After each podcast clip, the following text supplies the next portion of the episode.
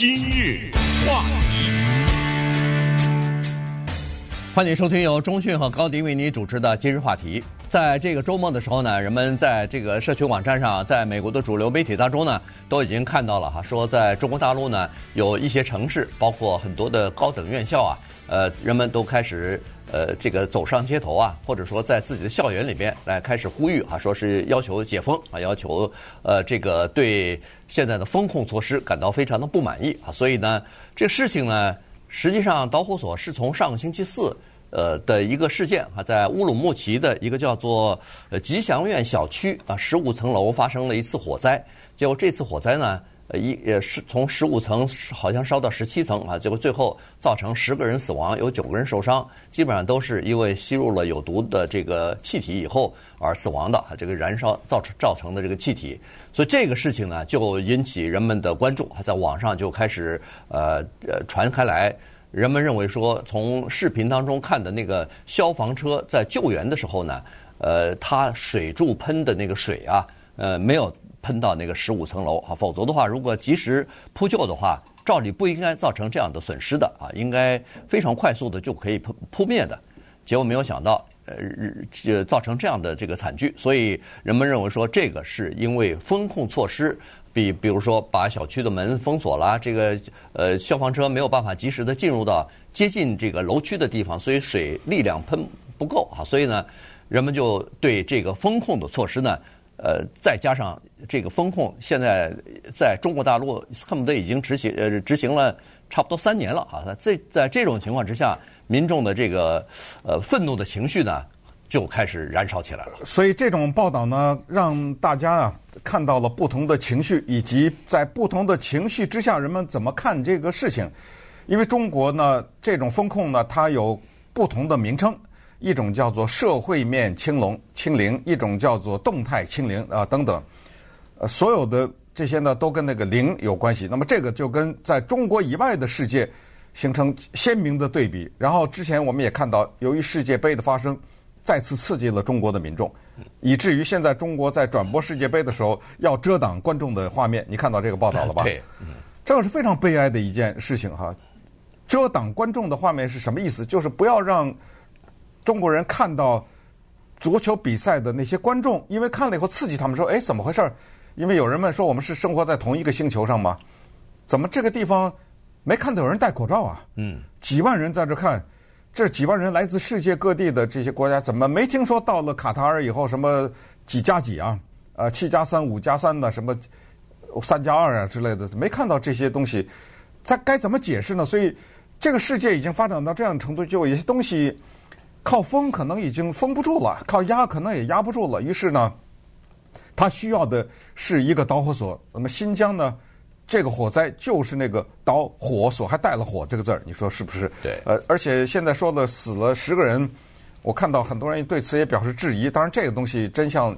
也就不知道了哈，因为对于关于水柱打不打到十五层啊，什么因为呃下面停着车，停着车太多了，拦截了这些消防车，消防车过不去，为什么停的车移不开？因为停的车停得太久了，电都没了，发动不了了，等等啊，这是因为这个地方的封控的时间太长了。你知道，在新疆的乌鲁木齐这个地方的封控比上海的时间还长，只不过呢。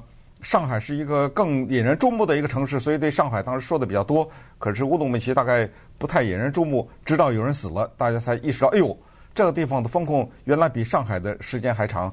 那么接下来就有更多的说法是说，那门被钉住了，啊，什么里面的人是出不来的。然后有视频就听里面人喊开门开门，那我们出不去啊，什么什么啊之类的这样的报道。所以从这儿呢，就一下子。在网上首先的传播，这个网呢，当然中国封得很厉害，不过可能到了一定时候也封不住。而且关于乌鲁木齐火灾这个事情，政府这方面也有报道，他没并没有隐瞒这个事情。但是这一报道出来呢，他就刺激了这个民众。那么接下来呢，就迅速的发展，以至于到了昨天，我们看到的是周末的报道，居然听到了。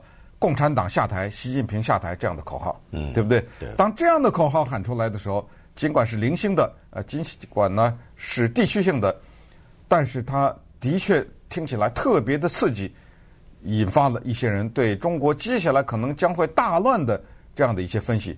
但是可能还是需要更加冷静的看待这个事情。对，在呃中国呢，它这个风控呢，我现在看这个搜集了一下西方的媒体的报道呢，它是说有这么几个分析哈。第一呢，就是说呃现在还是呃民众呢。包括政府的一些官员还是比较担心，说是如果一旦放开的话，可能会造成大面积的这个感染啊，然后呢就可能会呃出现死亡等等等啊。原因就是过去这三年呢，因为实行了严格的呃清零的政策呢，所以呃和国外相比，哪怕是和一些先进的工业国家相比的话，中国的死亡率和感染率都是属于低的啊，偏低的啊，这个是第一。第二呢，就是说中国现在的这个。呃，叫做疫苗啊，它不像呃西方国家，包括美国的什么 Pfizer 或者是 Moderna 的这样的疫苗先进啊，它的这个防疫的能力呢，可能稍微差一点。但是在中国还没有批准使用 Moderna 或者是 Pfizer 这样的疫苗啊，所以呢，这个是另外的一个问题。第三就是中国的呃年龄偏长的，比如说六十岁以上的这个呃老人呢，老年人呢。他们注射疫苗的比例偏低啊，照理说，在呃美国，我们说的是所所有的东西都是首先呃接种疫苗的，首先获得资格的都是这些什么六十五岁以上的呀，这这些人啊。但是在中国恰恰相反，原因是中国的老人不知道是呃由于呃听到了一些没有根据的谣言呢，还是自己有些担心，他们担心这个疫苗有副作用，对他们健康有影响，所以。呃，都不肯去注射疫苗啊，所以在这种情况之下，老人就显得格外的弱啊，就是他们的抵抗力，他们的本身的这个，再加上有一些基础病的话，可能就比较弱。所以总呃，就是各种各样的原因加在一起吧，再加上呢，就是在前段时间，呃，因为这个疫，就是这个疫情刚刚出来的时候呢，大家被吓着了。认为说，哎呦，这个疫情可能会非常的严重，呃，感染了以后可能会造成比较严重的这个后果，所以大家都比较担心啊，都比比较害怕。可是现在逐渐的这个疫苗的变异之后，人们大家在至少在西方的国家或者美国就认为说，现在看来是要和疫苗呃要和这个疫情啊要等于是共存了。呃，而且这个疫情呢，似乎好像比流感也也重不了多少。呃，即使感染了以后，既有疫苗的防防御能力，再加上有一些药可以治的话，它出现重症和死亡的几率啊，大大降低了。在这种情况之下，就可以放开啊，就可以不用像一开始那么紧张，因为一开始未知的东西太多。就现在呢，就是中国在这一步上头呢，它就迈不开。对，那么现在麻烦了哈，麻烦在这儿就是这种零星的或者是局部的抗争呢，它到底会不会变成现在中国流行的一句话，叫做“星火燎原”，对不对？对。如果这样的话，中央政府该怎么办？中央政府可以做出一些解禁的行动，但是因为民众的抗争而导致你的解禁，这个是一种认输，这个涉及到中国的面子文化，这个在面子上过得去过不去。为了面子就镇压，我们看到，不要说中国的这七十六个什么高等院校啊，或者某一些城市的一些百八十人、千把人的这种抗争，我们看到的香港的是数百万的市民上街游行，也没了，那对不对？如果他决定镇压的话，那么也可能会采取这个，因为他手里有着绝对的统治，并没有说有另外一个党等在那儿。大家在投票啊！我对你的政策不满意，我把你投下去，我选另外的一个人。你喊几声习近平下台，喊几声，我到时候把你抓起来，或者是置之不理，怎么怎么样啊？呃，现在也是抓了一些人，很快可能你会发现，你的这种抗争也许会碰壁。所以我们现在在密切的关注中国接下来是怎么发展，以及政府要怎么面对这个问题。但是这个里面呢，就回到一个核心的，叫做民意的。问题就是中央政府是否代表民意？这个是早年在苏联革命了以后呢，一直在争论的一个问题啊。就是最著名的那句话，就是“我们代表人民，所以我们不需要人民”啊。就是我们所做的一切决定都是代表人民，因为我们要是没有人民，我们的革命怎么会成功呢？所以我们就是在绝对独裁的情况之下就。做出一些决定，这些决定呢，它背后有动机。呃，有的时候呢，你还没法猜测它的动机，你只能是把它理解为是冠冕堂皇的那种动机。比如说清零，清零的动机是什么？我听到一些不同的猜测，但是不同的猜测背后，你必须得承认，它还是有一个动机，就是要减少感染的情况吧？对，要减少这个保护人民的安全，啊，保护这个安全。但是背后就是说，你看。呃，这个所谓的猜测就是，这个是中央政府来检测，看见他们到底这个这个有多少顺民呐？啊，这个老百姓啊，真听话呀，对不对？我让他不出不退，看中国人他就是老实啊，呃，中国人就是不抗议啊，对不对？但是问题在这儿，就是民是怎么回事呢？民就是当他没有了什么的时候，他他意识到什么东西非常的宝贵。你说关于什么民主啊、什么自由这些东西，有的时候可能。是一些空话啊，因为他觉得啊，你给我一些舒适的生活，你让我能够看病，你给我高铁坐啊，我对那些东西降低要求。可是终于到了这样的一个时候，就是当他失去了自由的时候，甚至有些人家里因为风控死了人的时候呢，他才认识到哦，原来自由是这么回事儿啊，原来自由是这么重要的。所以大家看最近的口号就是什么？不要风控，要自由啊，对啊，什么之类的哈。呃，不要核酸，要吃饭呢。呃，不要独裁，不要这个谎言，要尊严呐，等等这些口号就冒啊就冒出来了。那么接下来我们就看一看此起彼伏的在中国的这种抗议的活动啊，它接下来会向何方发展，以及什么叫做白纸运动？今日话题。欢迎继续收听由中讯和高宁为您主持的今日话题。这段时间跟大家讲的呢是中国大陆哈，最近这几天吧，就是过去这个周末呢，呃，在许多大城市，包括一些大学的学生啊，也都开始在校园里面呢，呃，举行了各种各样的这个呃抗议活动啊。他们是要求呃解除呃这个就是封，就是这叫什么呀？封禁啊，然后呃封控，然后呢要要求这个自由啊，要求呃恢复正常的生活。呃，而且呢，从一般的就是抗旨这个封控呢，逐渐的走向政治层面了哈，这个就变成呃很大的一个事情了。因为在中国大陆，大家都知道，很少有出现这种群体的大规模的抗议啊、游行啊这种活动的。呃，现在各个城市不约而同的都在举行，那这就说明这变成一个全国性的一个事件了哈，变成一个全国性，大家都有呃这个共同。认知的这样的一个情况了。过去的三年里面呢，中国采取了非常严厉的这个风控的措施啊，其实对整个的呃这个市民的生活也好、工作也好，和整个的这个全国的经济也好，都造成了非常大的这个冲击啊。有很多呃小企业，呃我反正至少是身边的很多人都听说。呃，已经做不下去了。呃，已经，这个不管是开餐馆的，不管是呃这个开门面的这些商店的这些人，已经觉得自己没办法再撑下去了哈。这个是对他们的，这这些人，你说他没有撑不下去的话，他造成很多的问题。首先，他有自己的家人要养活；其次，他还有呃自己雇的一些员工，也没有办法有工作，也没有办法有收入了。这个是一个很大的问题。再加上有一些风控的措施，如果严厉起来的话。呃，这个一进入到这个高危险、高风险区域的话，那么可能一封就是一个月，一封就是两个月。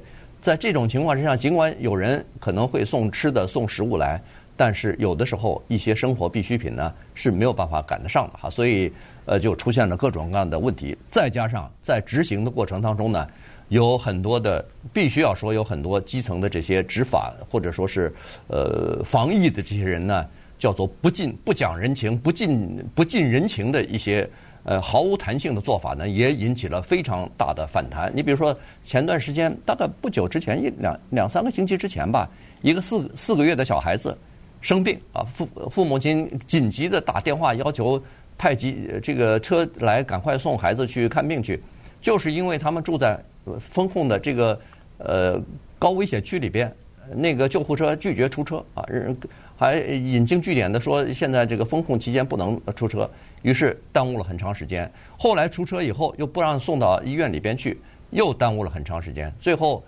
等那个救护车来把孩子送到医院去，据说是已经是求救的二十四小时之后了，所以孩子最后死了。死这个事情在网上也引起了很多的反响哈，大家认为说怎么会有这么不近人情的这个做法呢？是这到底是怎么回事啊？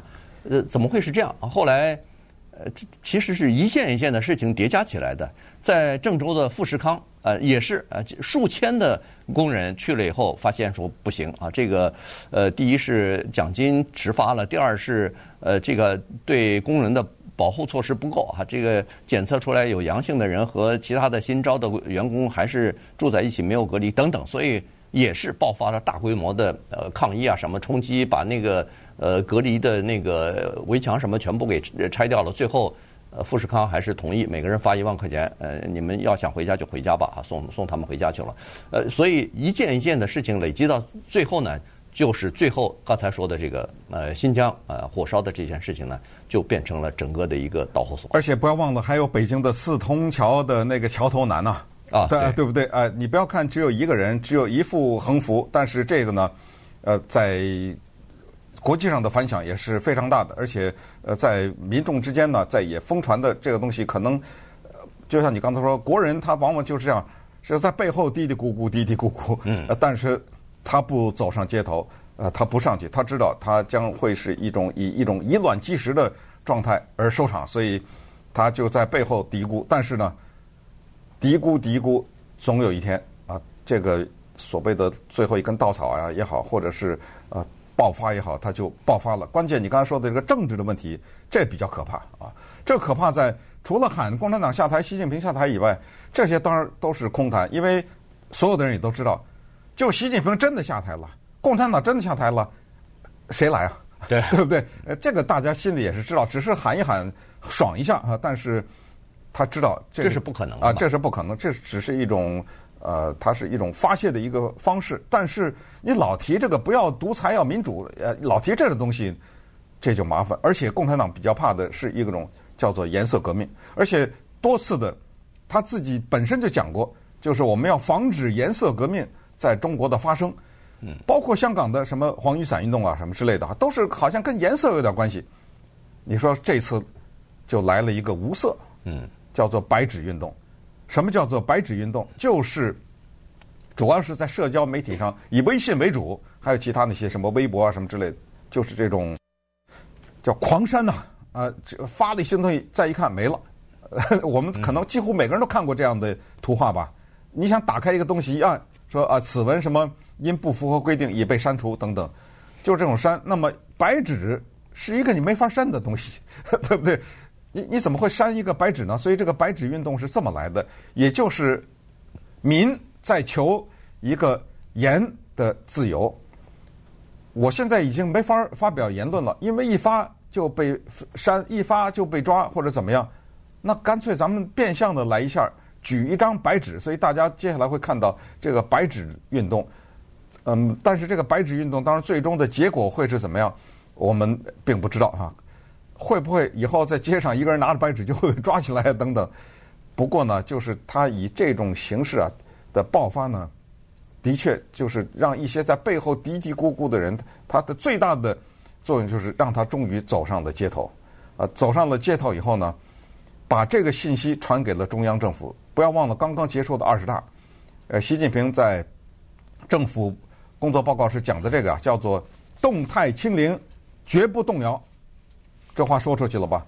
大家再看那些郑州的富士康的那些画面，还有在现在看到的一些抗议的画面的很多的警察，你看他那衣服啊，是从头到脚包着的，对，那个白的，戴着面罩，然后全身包起来，这个景象，即使在疫情最严重的时候的世界上，其他的一些国家，包括美国的民众的抗争啊，要求烧口罩啊等等，这我们也看到警察，我应该说我没见过。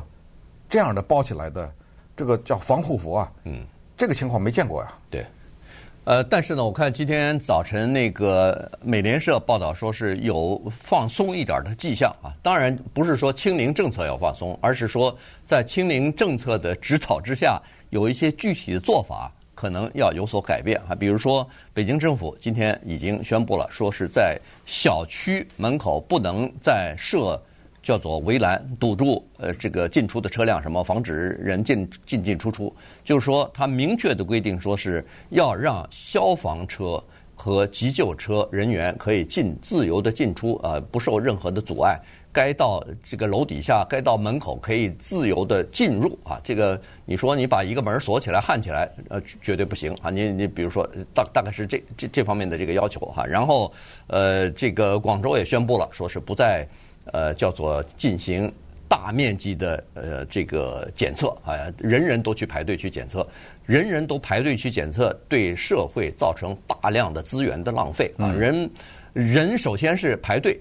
这么多的人，你比如说一隔一一天，呃，隔一天的要去检测，大家都要去排队去，大家都去排队，这不是就浪费时间吗？同时你，你啊，检测你不需要钱啊，检测的人员、检测的这些资料不是钱呐，这都是对政府的钱哈。所以实际上三年的呃这个风控呢，对整个的地方政府也造成了很大的。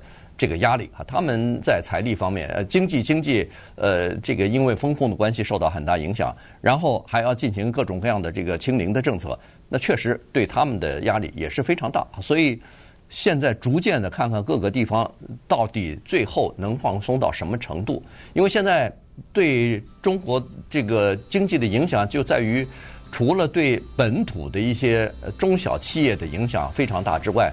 其实人们担心的是，像富士康这样的效益是不是可以一传十，十传百，扩散到其从富士康是不是可以扩散到其他的一些大型的企业里边去？